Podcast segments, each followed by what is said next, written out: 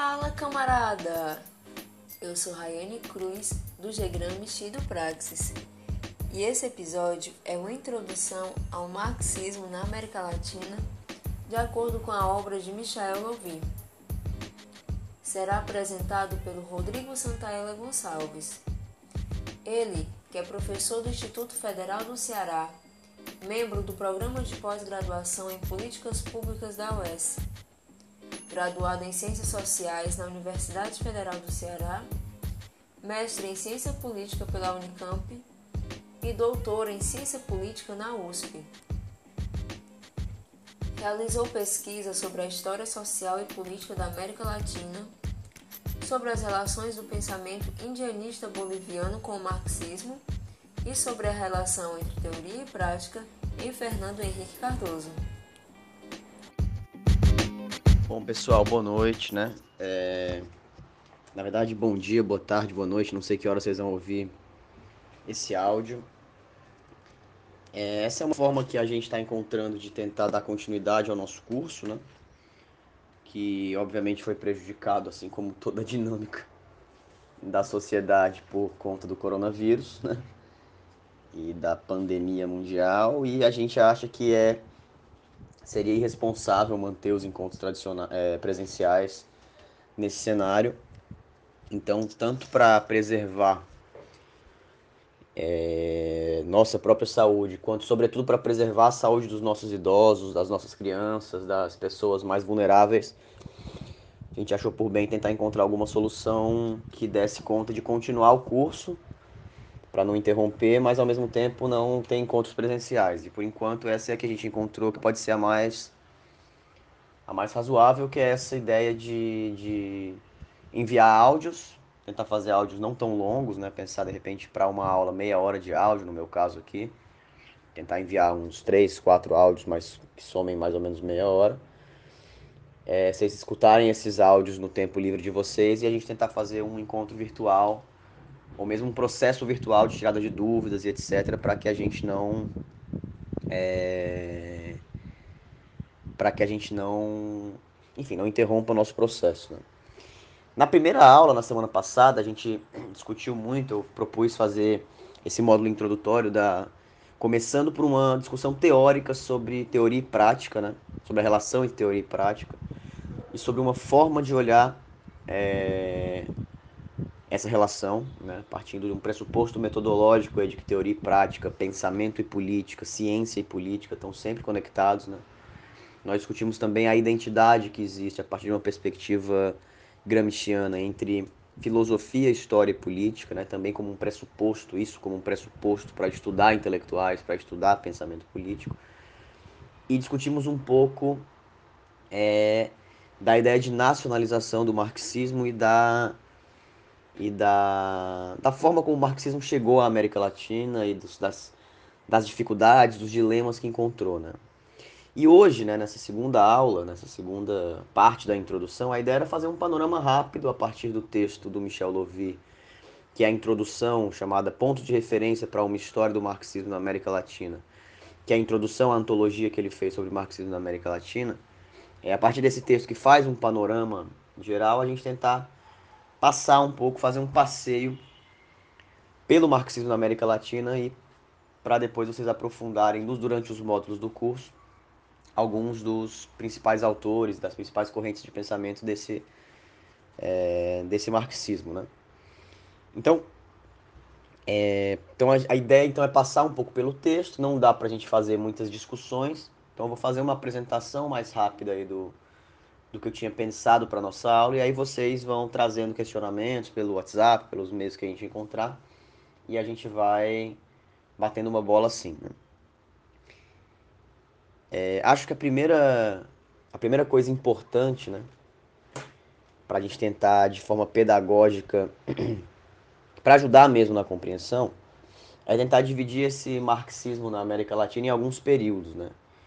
E aí o Lovi propõe três grandes períodos. Né? É, o primeiro período seria o período revolucionário, que vai dos anos 1920 até meados da década de 30, né? É, cuja expressão teórica mais importante é, a, é o Mariátegui, no Peru. Né? É... E a manifestação prática, política mais, mais importante é a Revolução Salvadorenha de 1932. Né? Depois, um período stalinista, né, que vai dos, de, meados dos anos 30 até 1959, né? E aí é um período marcado pela influência do Comintern, né, do, do Partido Comunista Internacional. E por fim, um novo período revolucionário que vem, que surge com a, com a Revolução Cubana, é, na qual, no qual surgem correntes mais radicais, aí você tem a discussão da, da luta armada, né?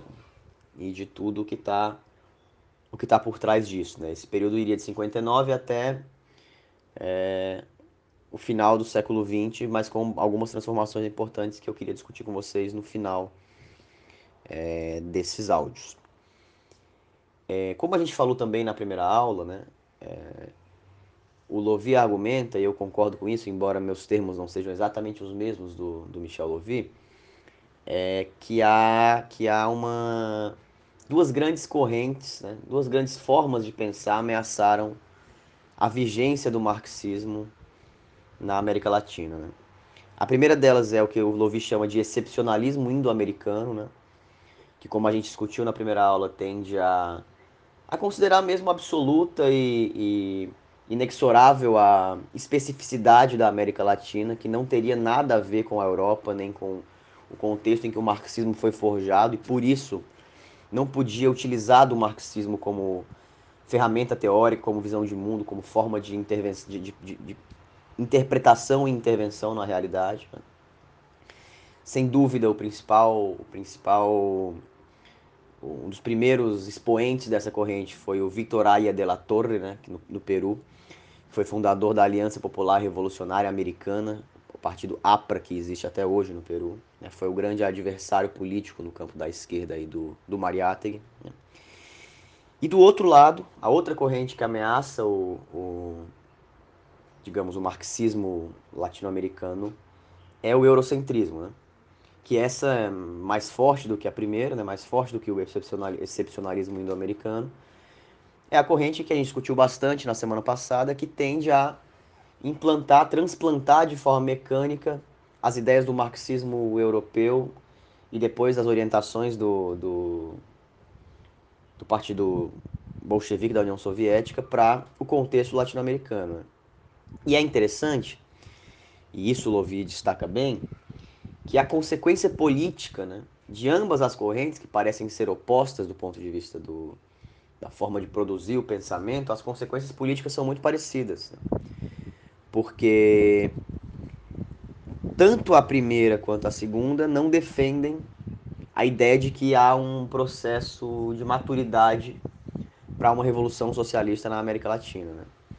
Então o socialismo não estaria na ordem do dia né, na América Latina.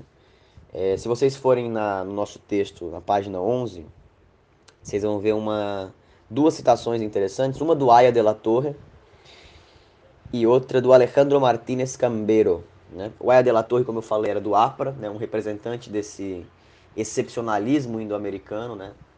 dessa ideia de que a América Latina é muito específica para ser analisada pelo marxismo. E o Martínez Cambero é um, foi um teórico do Partido Comunista Mexicano, né? portanto, um marxista dessa tendência mais eurocêntrica. É... Vamos lá, vejam, vejam o que, que o Aya de la Torre fala. Né? Aspas para ele. Antes da Revolução Socialista, que levará a classe trabalhadora ao poder, nosso povo deve passar por etapas prévias de transformação econômica e política e talvez por uma revolução social que conseguirá emancipá-lo do jugo imperialista e levar à unificação econômica e política indo-americana. A revolução proletária virá depois. Ou seja, o Aya de la Torre está dizendo aí que ainda não é o momento né, de se fazer uma revolução proletária, porque na prática o Peru não tem um proletariado, o Peru é um país agrário, né, e não, se, não pode se comparar com os países desenvolvidos europeus, por exemplo. Né? Vejam o que o Alejandro Martínez Cambero, do Partido Comunista Mexicano, escreveu em 1945.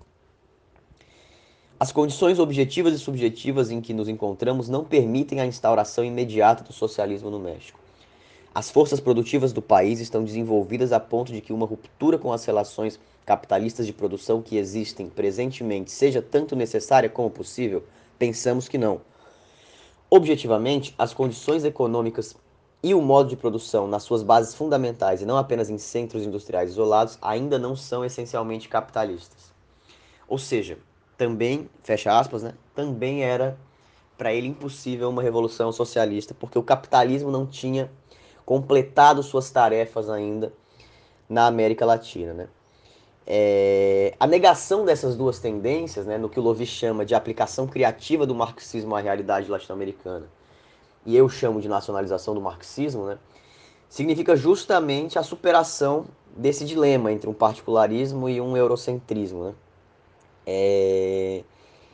E bom, você tem vários exemplos, como a gente viu na semana passada, de autores, de pensadores que, a partir do trabalho de alguns temas específicos, conseguiram superar esse processo. Né? Conseguiram fazer uma nacionalização do marxismo em seus países, ou uma aplicação criativa nas palavras do Lovi. Né?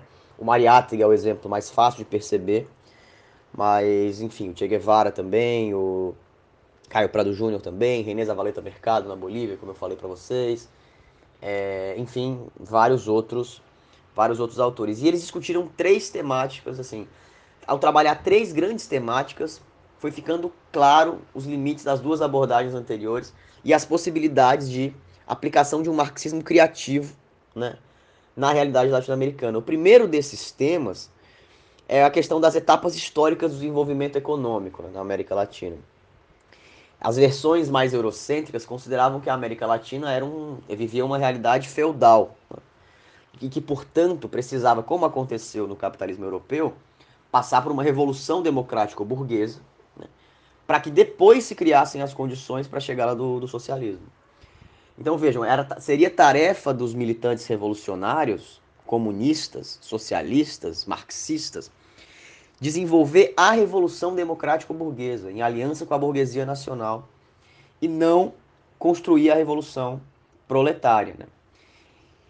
É, e aí, bom, alguns autores como Caio Prado Júnior, o Sérgio Bagu, Marcelo Segal, negaram que as formações sociais latino-americanas é, fossem versões locais do feudalismo europeu. Né? Ou seja, a situação aqui era diferente. É, havia não, não se tratava de feudalismo, mas sim do caráter que o capitalismo assumia nessas nas nossas paragens, né? E aí, e essa é uma compreensão marxista né, da realidade e que demandava para esses pensadores medidas anticapitalistas e não medidas de desenvolvimento do capitalismo. Então vejam como as as consequências políticas dessas análises são importantes e são bem diferentes. Né? É... O segundo tema importante é o tema da questão indígena. É... Há uma particularidade do campesinato latino-americano com relação ao campesinato europeu. Isso é mais pura verdade. Mas essa particularidade, né, ela traz também consequências políticas. E alguns autores, aí, principalmente o Mariátegui, conseguiu trabalhar isso de forma muito é, muito esquemática, muito aprofundada e muito didática. Né? É, enquanto a corrente eurocêntrica, né, dogmática do marxismo, reconhecia a luta camponesa só como uma luta democrática e burguesa, né, como foi a luta, por exemplo, do campesinato na Revolução Francesa, esse ponto de vista eh, que o Lovi chama de dialético concreto, né, que eu chamo de nacionalização do marxismo, é, tenta entender, capturar a especificidade, a especificidade do campesinato latino-americano é, que tem a ver com as tradições, com a cultura desse campesinato. Né? Os povos originários latino-americanos não são simplesmente camponeses, eles são povos indígenas que, inclusive, têm uma tradição comunitária importante. Né? E aí se pode encontrar, então, um potencial revolucionário nesses povos. Né? Uma sociedade composta por povos indígenas com essas características poderia, por exemplo, saltar etapas é, do desenvolvimento capitalista e pular diretamente para um outro tipo de revolução. Né? Então, vejam, é, uma análise a partir da nacionalização do marxismo pode demonstra, né, no caso do Mariátegui isso ficou bem nítido, que era possível uma revolução e que ela não precisava seguir o etapismo típico de um certo dogmatismo aí, é, sobretudo eivado pelo stalinismo. Né? E por fim, o último tema desses grandes temas que ajudam a pensar é, de uma forma criativa o marxismo na América Latina é o tema da dependência. Né? É, da conexão entre a luta anti-imperialista e a luta é, anticapitalista. Então eu queria que vocês tivessem primeiro esse grande panorama né, da discussão, e aí vou tentar gravar mais dois áudios ou três para com um pouco do passeio pelo marxismo latino-americano aí falando Bom, o marxismo chegou na América Latina através de imigrantes europeus, né, alemães, espanhóis, italianos. É, e os primeiros partidos operários começaram a se formar no final do século XIX. O Partido Socialista Argentino se formou, acho que em 1895. O Partido dos Trabalhadores Socialistas do Chile se formou em 1912. É, e aí o Juan Justo, do Partido Argentino, e o é, Luiz Emílio Recabarren, do Partido Chileno, foram um dos primeiros pensadores que começaram a utilizar o, o marxismo para pensar de fato. Né? E nesse momento, né, ainda era um período bastante de perspectivas bastante, revolucion, bastante revolucionárias. Né? É, os textos da Terceira Internacional, já é, de 1921, um chamado Sobre a Revolução na América, um chamado à classe operária das duas Américas, e a proclamação de 1923, chamada Aos Operários e Camponeses da América do Sul, eram textos de caráter revolucionário, né, que atribuíam tarefas simultaneamente agrárias, democráticas, antiimperialistas e anticapitalistas à luta revolucionária na América Latina. Então eram textos que não que não eram orientações que não estavam na lógica do etapismo, né? Que eu expliquei no primeiro áudio, né? É, então eles negam essa lógica de que haveria uma etapa capitalista, a gente teria que desenvolver o capitalismo para chegar ao comunismo aqui. Então esses primeiros caras, né, é, foram caras que trouxeram, digamos, é, latino-americanos começaram a pensar na lógica do marxismo o Luiz Emílio Recabarren foi um líder muito importante no Chile, né, uma liderança importante. Era um revolucionário, mas também não dá para não, não dá para dizer que é um cara que se apropriou de fato do marxismo, das problemáticas marxistas, etc. Aí vem o Juan, desculpa, o Julio Antônio Mella no, no, no, em Cuba, né? É, que foi aí sim talvez o primeiro marxista mesmo latino-americano que formulou, né, tentou construir a, a, o programa da Revolução Socialista em Cuba, conectando a independência cubana, a luta pela independência cubana, com a independência dos Estados Unidos já, né?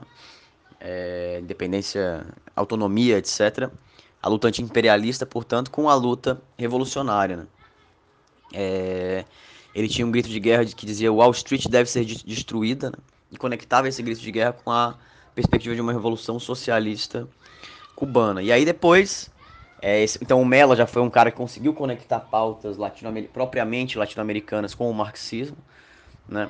É, e depois veio o Mariátegui no Peru, que é não, não, vamos aprofundar aqui porque a gente vai ter uma aula só duas aulas só sobre o Mariátegui, se eu não me engano duas ou três. É, então não, vale a pena a gente aprofundar o Mariátegui, mas é importante dizer que o Mariátegui foi um dos pensadores mais importantes da história do século XX latino-americano, independente de, ser, de falar só do marxismo, e se a gente fala só do marxismo, aí sim a gente está falando de uma das figuras centrais né, do pensamento marxista latino-americano. E, bom, as principais características, de forma muito ampla, do, do pensamento do Mariátegui, ele conseguia fundir os aspectos mais avançados da cultura europeia né, é, e do marxismo com as tradições milenares aqui da, dos povos originários latino-americanos. É, não tinha nenhuma ilusão com, a, com, a, com as burguesias, né, da América Latina e com a burguesia peruana em particular. Então ele dizia que a, que a revolução no Peru tinha que ser conduzida pelas massas proletárias, pautando as questões agrárias, etc., em aliança com os povos originários. É, então é, a, revolução na América Latina e a revolução no Peru em particular só poderiam ser revoluções socialistas que incluíssem, obviamente, objetivos é, anti-imperialistas, de independência e objetivos agrários, né? É, e aí o Mariátegui é um dos primeiros que, que consegue trazer as tradições do comunismo incaico e tal, e a partir dessas tradições é, conectá-las, de certa forma, com a tradição marxista, dizendo, por exemplo, que no Peru, é, talvez é, a tradição inca né, de comunitarismo proporcionasse um avanço, um aceleramento da luta pela revolução socialista e comunista. Então você tem aí um, um um pensador de uma originalidade muito grande. Imagino que vocês, nos módulos sobre o Mariátegui, lerão os sete ensaios de interpretação da realidade no Peru, e é um livro espetacular para pensar como, como o marxismo criativo, aquele marxismo do qual nós discutimos tanto na primeira aula, tem uma potência explicativa e uma potência política muito fortes. Né? Então o Mariátegui é talvez o principal exemplo da primeira metade do, do século XX, acho que do século inteiro, de um marxista criativo, de alguém que conseguiu nacionalizar o marxismo na América Latina. Né? Como eu estava discutindo com vocês na primeira aula, a obra do Mariátegui, a importância política dela, é, são análogas, por exemplo, à obra do Gramsci, né? que é um cara que conseguiu nacionalizar o, o marxismo no contexto italiano e mesmo sobre, com relação, mesmo é, comparando com a obra do Lenin, né? que é um cara que conseguiu nacionalizar o marxismo num contexto russo. Né?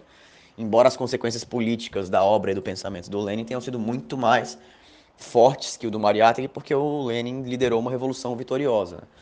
É, o Mariátegui, não, morreu doente poucos anos depois, escreveu sete ensaios e o Gramsci foi preso e terminou também por morrer é, na prisão. De todo modo, Mariátegui um pensador fundamental e é muito importante que vocês é, se detenham bastante nas leituras para o módulo sobre o Mariátegui no nosso, curto, no nosso curso.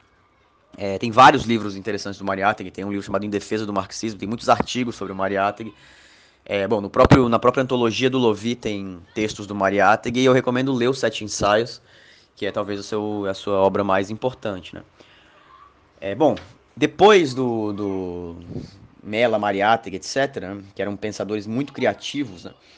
existia ao mesmo tempo uma outra, uma outra vertente do pensamento marxista naquele momento na América Latina, estou falando do final dos anos 20, início dos anos 30, que era mais conectado com os dirigentes dos partidos comunistas. Né? É, você tinha, por exemplo, Vitório Codovilla, né, que era secretário-geral do Partido Comunista Argentino, que estava produzindo teoria muito conectada com as orientações da Internacional. Então, as oscilações de orientação da Internacional implicavam em oscilações muito fortes do Partido Comunista Argentino. Isso, como a gente também discutiu na primeira aula, implicava problemas políticos fortes por conta de, de diferenças mesmo da, da, da linha, de linha política em, ao longo dos anos. Mas nesse momento, né, nesse momento havia ali uma perspectiva revolucionária, né, que não falava de, de aliança com as burguesias, embora falasse que o caráter da revolução na América Latina era o caráter de uma revolução democrática burguesa. Então, é, a estratégia do Comintern para a América Latina, independente de variar para direita, para esquerda, etc., tinha, como, tinha esse pano de fundo e o Partido Comunista Argentino seguia com o Codovilla na sua liderança sempre essa sempre essa essa orientação. Entre que era muito ortodoxa, etc, né? Depois veio a luta contra o nacional-fascismo e aí as alianças com as burguesias voltaram a ser incentivadas, né? De todo modo, outros é, é, outros partidos comunistas na América do Sul e na América Central receberam essas orientações na luta contra o nacional-fascismo, a teoria do, a teoria do social-fascismo, que era uma teoria que dizia que o fascismo, bom, que as burguesias contribuíam com o fascismo, portanto não deveriam ser aliados, receberam essas teorias a partir de uma outra de uma outra orientação e implementaram políticas mais radicais a partir dessas, dessas teorias. É, o principal caso, sem dúvida, é o caso do Partido Comunista de El Salvador, é, que foi fundado em 1930, né, e com a liderança do Agustín Farabundo Martí, né, é, que em 1932 liderou uma insurreição popular, de fato, camponesa. Né.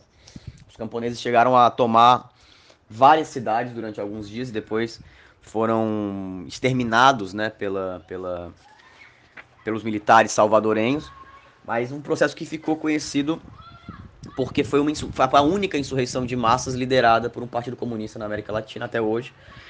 É, e não teve nenhuma conexão com o Comitê Central do, da, da, Internacional Comunista. Então não foi a Terceira Internacional que organizou, que teve a ideia, que de alguma forma contribuiu com essa insurreição, mas pelo contrário, a Terceira Internacional não teve nenhum papel nesse processo. O que talvez explique a radicalidade dele. É, um pouco depois, né, a gente conhece bem essa história, veio a rebelião de 1935 no Brasil, a tentativa. Né? é, liderada pelo Luiz Carlos Prestes, essa sim, né, é, com muita orientação da Terceira Internacional. E por isso, é uma busca de, de, de rebelião, uma tática insurrecional, uma tática radical, mas com um programa de frente popular, né? É, com um programa de aliança de classe, com um programa que queria efetivar a etapa democrático-burguesa, entre aspas, da, é, da nossa revolução. E aí, bom, com as mortes do Mariátegui, do Mella e com a interrupção desse breve período aí de insurreições inspiradas pelos comunistas, né? É o Lovi argumenta que inicia-se um processo de degradação mesmo do pensamento marxista na América Latina, com algumas exceções, é claro, né? Por exemplo, o Aníbal Ponce, né? É, e que vai durar até, né? Mais ou menos ali até a Revolução Cubana, né? E a Revolução Cubana ela abriria então essa segunda etapa, né? De degradação é uma etapa de muito de pouca teoria, de pouca produção teórica original, é, e de linhas políticas muito erráticas conectadas com os interesses da União Soviética, né? o stalinismo dando muita, muita orientação, muita, tendo muita influência, até a Revolução Cubana, que é uma revolução que rompe né? com as orientações todas, né? que não é uma revolução que se dá nas, nas sob as saias do partido da, da Internacional Comunista, é, e aí com a Revolução Cubana meio que surge um novo processo de efervescência do pensamento marxista latino-americano, é, que eu queria dar importância nesse terceiro e último áudio que eu vou mandar para vocês. É, eu achei importante discutir. dar uma complementada nesse áudio anterior para caracterizar um pouco do processo esse processo entre, entre safras, digamos, de um comunismo mais, de um, de um marxismo mais criativo na América Latina, né? É, em 1936, você já podia dizer que o processo de stalinização dos partidos comunistas é, que começou ali no final da década de 20, a partir dos processos da União Soviética, estava cristalizado. Né? É... E o resultado desse processo foi a adoção de uma doutrina da revolução por etapas, né? E do bloco, da, da ideia de que havia um bloco de quatro classes, proletariado, campesinato, pequena burguesia e burguesia nacional, como fundamento da prática política desse campo revolucionário. Né? Então, a ideia dele, como eu falei antes, era concretizar uma etapa democrático-burguesa da revolução, ou anti-imperialista ou anti-feudal, e não é, um processo de revolução permanente, de luta pelo socialismo propriamente dito. Né? Então, esse período, que eu falei, como eu falei, foi um período menos criativo, digamos, do marxismo, sem dúvida. Foi um período em que teoria e prática, por exemplo, andaram muito distantes, né? de forma consciente, pelo menos. É, foi marcado, por exemplo, pela adoção da tática da Frente Popular, né? É uma aliança antifascista de partidos comunistas, socialistas e democrático-burgueses que oscilava, né? Oscilava. É, primeiro ela tinha, por exemplo, um caráter anti-imperialista nos anos 30, ali, em meados dos anos 30, mas depois isso tendeu a desaparecer quando houve um acordo entre a União Soviética e os Estados Unidos contra a Alemanha nazista, né, no período pré-guerra, pré-segunda guerra mundial. E aí a vertente anti-imperialista, por exemplo, sumiu e os Estados Unidos passaram a aparecer como um aliado dos partidos comunistas latino-americanos, o que é bastante absurdo, né?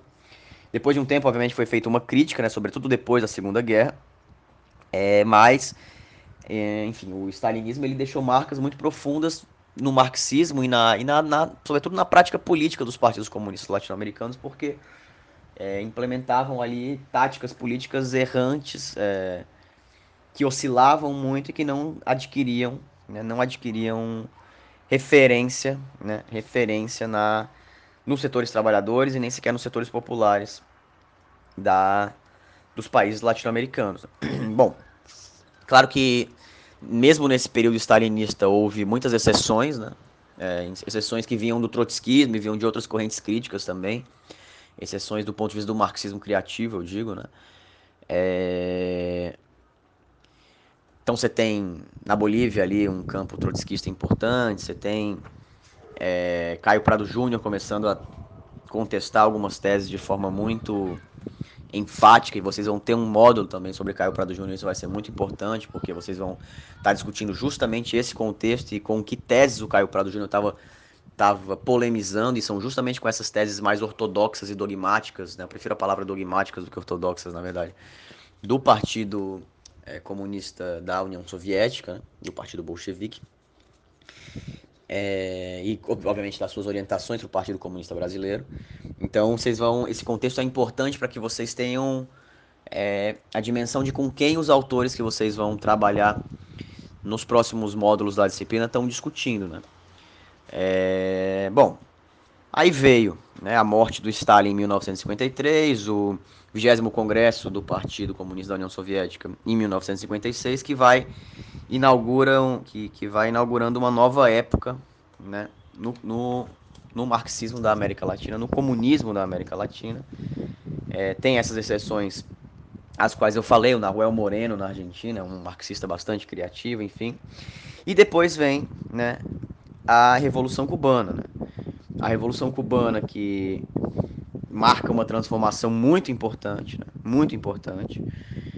É, e que eu quero discutir um pouco desse último período do, do marxismo latino-americano num último áudio, é, porque aí a Revolução Cubana ela não só cria novas rupturas no campo do marxismo latino-americano, com setores que apoiam essa tática guerrilheira, né? é, como, como forma de luta política na América Latina. É, inclusive, por exemplo, Marighella no Brasil, que rompe com o PCB por apoiar a tática guerrilheira, é, mas também marca o início de um período mais criativo, um novo período mais criativo no marxismo da América Latina, que, que traz uh, análises também muito fecundas e já mais próximas de nós, né? Então, vale a pena um último áudio sobre isso para vocês terem esse panorama do século. Bom, a Revolução Cubana ela foi muito importante porque ela subverteu essa, essa lógica, né, que estava colocada na corrente hegemônica do marxismo naquele momento, né? Primeiro, ela mostrou que a luta armada podia ser uma maneira eficaz de ter, de tomar o poder na, em países latino-americanos, né? Destruir o poder ditatorial, combater o imperialismo, etc. Né? É, e segundo, um pouco depois, ela foi mostrando que existia uma possibilidade concreta de uma revolução permanente, combinando tarefas democráticas, de democratização do país, de luta contra o imperialismo, com tarefas socialistas propriamente dita, né? É... Então se iniciou um novo período do marxismo revolucionário na América Latina, né? muito inspirado pelos discursos do Fidel Castro, e pelos escritos e pela prática, obviamente, do Che Guevara. Né? O Che Guevara que tinha um, uma preocupação muito grande com a ética comunista, né? tinha uma preocupação com o caráter socialista da revolução e entendia que a luta armada era a melhor forma de se chegar ao poder e de construir o socialismo, o comunismo na, em países com as características dos países latino-americanos. É, então, estudar a obra do Che Guevara também é bastante importante para quem quiser se aprofundar, né? É, e aí, bom, sob influência do Che, do Fidel e, sobretudo, do processo concreto da Revolução Cubana, surgiu essa corrente de pensamento no campo do marxismo latino-americano, que foi o guevarismo, ou castrismo, né? Que tem esse voluntarismo revolucionário, né? Que entende que a tarefa do revolucionário é fazer a revolução e não ficar esperando por ela né, ou esperando que as etapas todas se cumpram para para que se chegue à revolução. Então, a tarefa do revolucionário é construir a revolução imediatamente. E isso se faz na América Latina, naquele momento, na luta contra as ditaduras, através da luta armada, sobretudo. Né? Então, pouco depois da Revolução Cubana, em 1967, né, teve o Congresso da Organização Latino-Americana de Solidariedade, a OLAS, em Havana, e esse congresso ele foi uma expressão política organizativa dessa desse guevarismo castrismo, né? É, e aí primeiro é importante a OLAS por conta de uma tentativa de coordenação das lutas, né? É, de todo o continente, algo que não acontecia desde as lutas pela independência, né? No, nos tempos do Bolívar, do Simão Bolívar. E segundo é, é a conexão da, da natureza da Revolução Latino-Americana com a luta pela independência e com a defesa da guerrilha como método, da luta armada, portanto, né, como método revolucionário. Né? Logo depois surgiu o livro famoso de um autor francês chamado Regis Debré, chamado Revolução na Revolução, interrogação. Né? Em 1966 vem o livro, mas ele chega com força na América Latina. É, um pouco depois. E defende também esse mesmo tipo de iniciativas. Né? Esse, essa tentativa de guerrilhas, né? de tentativas de, de, da guerrilha como forma de, de, luta, do foco, do foco guerrilheiro como substituto do partido político como organizador da luta revolucionária na América Latina, teve, pelo seu caráter voluntarista, pela sua falta de é, paciência, digamos, experiências muito fracassadas no, no continente, né, em vários lugares. É, na Bolívia, por exemplo, em 1967, o próprio Che Guevara né, termina sendo assassinado num processo guerrilheiro revolucionário que, diferente do processo cubano, tinha pouco apoio popular e, sobretudo, não tinha o apoio de nenhum partido, menos ainda dos partidos do Partido Comunista é, Boliviano. Né? Então, um processo que terminou isolado é, e que não, não teve êxito por isso. Né? Além disso, é bom, tem a experiência depois do, da experiência guerrilheira do PCdoB aqui no Brasil, né? A guerrilha do Araguaia que também terminou num fracasso retumbante, né? é, massacrada aí pelos exércitos e etc. Né? Então você tem você tem processos aí fracassados de guerrilha que tentaram imitar, digamos, o, o método cubano e não não tiveram êxito, né? Depois da morte do Che Guevara, tem, existe um novo período aí do guevarismo que vai se desenvolver, eu vou falar um pouquinho mais sobre isso. Mas também nas universidades começam a surgir correntes marxistas, o marxismo começa na América Latina a ter uma influência nas universidades cada vez maior, né? E aí você tem várias e várias e várias vertentes, vários, vários temas de pesquisa marxista.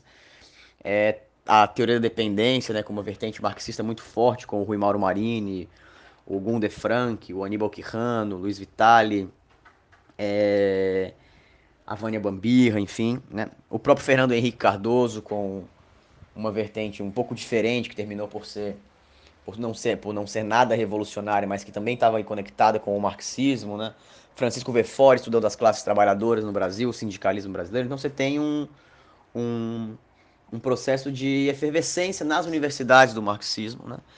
E você tem também o fortalecimento, claro que em menor medida do que o guevarismo e do castrismo, mas do trotskismo na América Latina e do maoísmo na América Latina.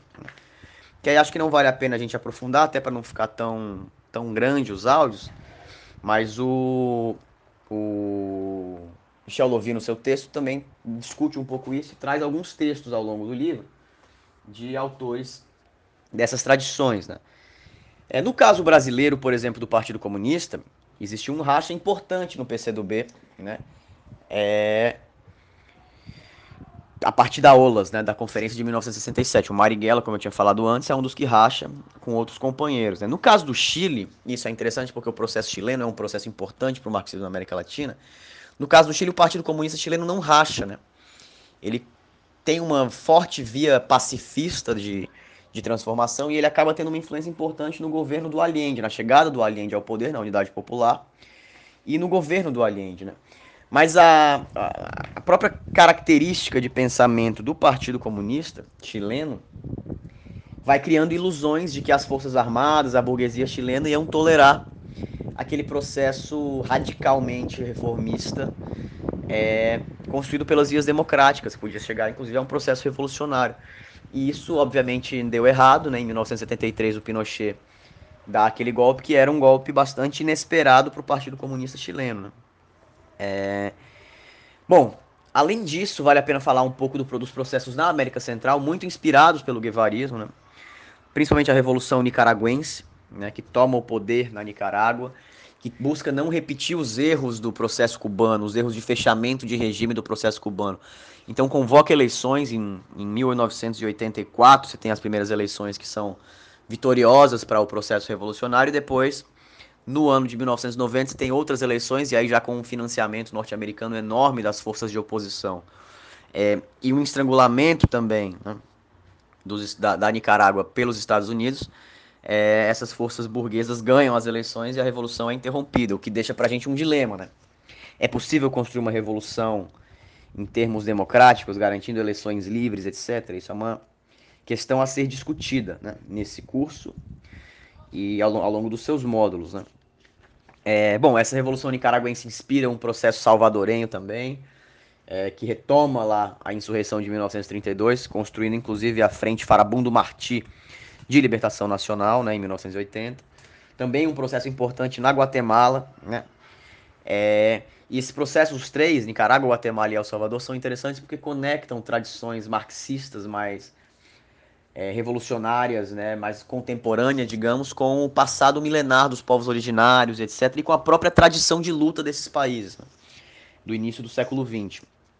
É, entretanto, com a derrota eleitoral na Nicarágua lá nos anos 90, esses outros dois processos vão se enfraquecendo também, assim como com a queda do Muro de Berlim, né, em 1989.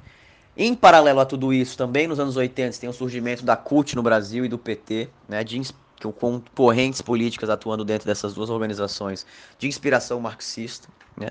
Tem a teologia da libertação, que trata, se trata da radicalização de setores cristãos também com influência marxista. Né. É, então, a, o, o, marxismo na América Latina ganha um vigor muito grande. Né. E aí, com a queda do Muro de Berlim, a gente tem é um processo paulatino de construção de um consenso, de uma hegemonia neoliberal muito forte. Né?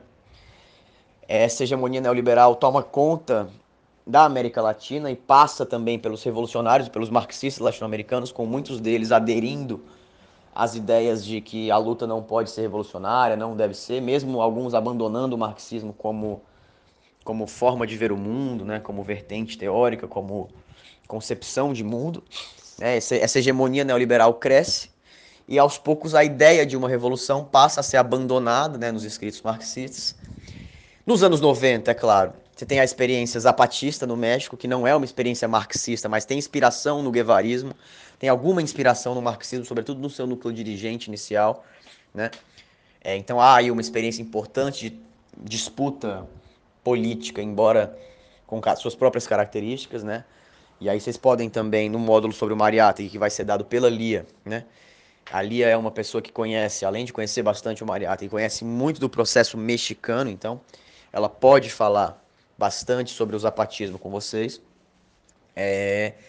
E aí, com o... os anos 90 vem, o zapatismo continua resistindo, mas aos poucos essa hegemonia neoliberal vai destruindo as esperanças revolucionárias e o marxismo da América Latina perde muito vigor, né? E aí, claro, aí tem, existem pensadores contemporâneos muito importantes, né? Final dos anos 90, início dos anos 2000.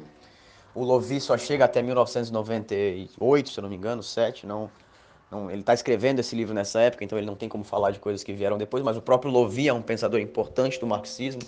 Álvaro Garcia Lineira, Raquel Gutierrez, é, enfim, muita gente boa pensando o mundo de uma perspectiva marxista a partir dos anos 2000, entretanto com pouco vigor revolucionário, né? Você não tem mais essa discussão em voga. Né? A luta armada parece não estar tá mais, não existir mais condições, a luta democrática tem demonstrado todos os seus limites, e o marxismo parece ter perdido um pouco da sua potência estratégica, né? E aí uma das perguntas que eu acho que vale a pena a gente se fazer ao longo de todo esse curso, sobretudo no final dele, quando a gente tiver passado pelo, pelo, pelo, pelos pensadores mais importantes do marxismo do século XX, chegando já na contemporaneidade, é a pergunta sobre se as crises, né, a crise de 2008 e agora essa nova crise econômica que está se desenhando nesse momento em que a gente está conversando aqui, se elas não têm um potencial de abrir espaços para alternativas revolucionárias novamente. Né? A gente tem a extrema-direita crescendo no mundo. Né? A gente tem o, o, o neoliberalismo em crise brutal, é, a, a contradição entre neoliberalismo e democracia se acentuando cada vez mais, o neoliberalismo precisando cada vez mais de autoritarismo para funcionar. Você tem a economia capitalista à beira de um colapso novamente. Então você e as pessoas percebendo que o centro político está implodindo e muito revoltadas e muito preocupadas estão buscando alternativas radicais e inclusive as classes trabalhadoras estão encontrando alternativas radicais na extrema direita, e talvez seja a hora da esquerda revolucionária aproveitar esse espaço que parece estar se abrindo para se apresentar como alternativa radical que olhe para frente. Né? E aí eu acho que esse é o grande desafio, e esse talvez seja o principal sentido político da gente fazer um curso sobre marxismo na América Latina hoje, não só para pensar a história desse marxismo que tem momentos de muita criatividade? Mas sobretudo para se inspirar nesses momentos e buscar criatividade para pensar o mundo contemporâneo, que é o desafio que todo revolucionário e toda revolucionária precisa dar conta, porque sem esse desafio a gente não não cumpre o preceito de que não vale apenas interpretar o mundo, mas sim é preciso transformá-lo, né? Então espero que tenha sido, tenha, tenham sido úteis esses áudios. Tenho certeza que se vocês ouvirem esses áudios acompanhando foi isso que eu tentei fazer, inclusive. Acompanhando o texto do Michel Louvi vai ser melhor, vai ser melhor de ler o texto, vai ser melhor de entender os áudios.